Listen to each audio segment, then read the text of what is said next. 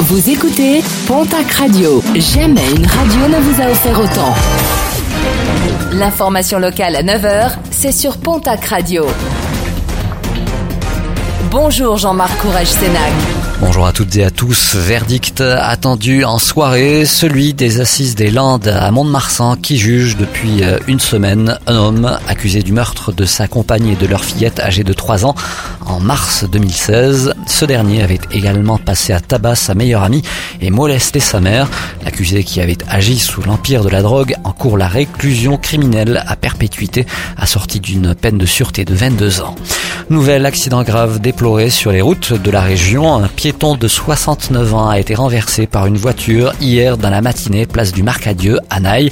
Ce dernier a été pris en charge par les secours et conduit vers l'hôpital de Pau dans un état jugé annulé en raison de la manifestation des Gilets jaunes prévue dans les rues de Tarbes samedi et pour des raisons de sécurité.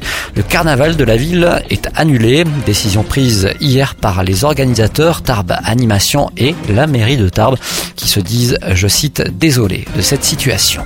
Les habitants de Viella, Maumusson-Laguian, La Bartette, Lanux, Bernède et Oinsan dans le Gers concernés par une coupure d'eau programmée mercredi prochain.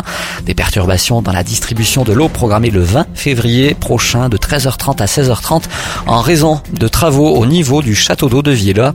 Toute info complémentaire, le numéro du service technique du CIBAG, le 05 62 69 19 92.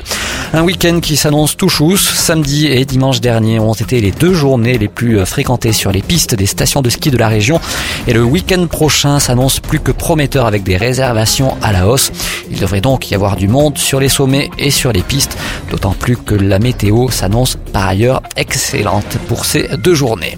Et puis un mot de sport et de basket pour finir avec euh, l'Eurocoupe féminine et le TGB qui affronte ce soir l'équipe de Lyon pour un duel franco-français.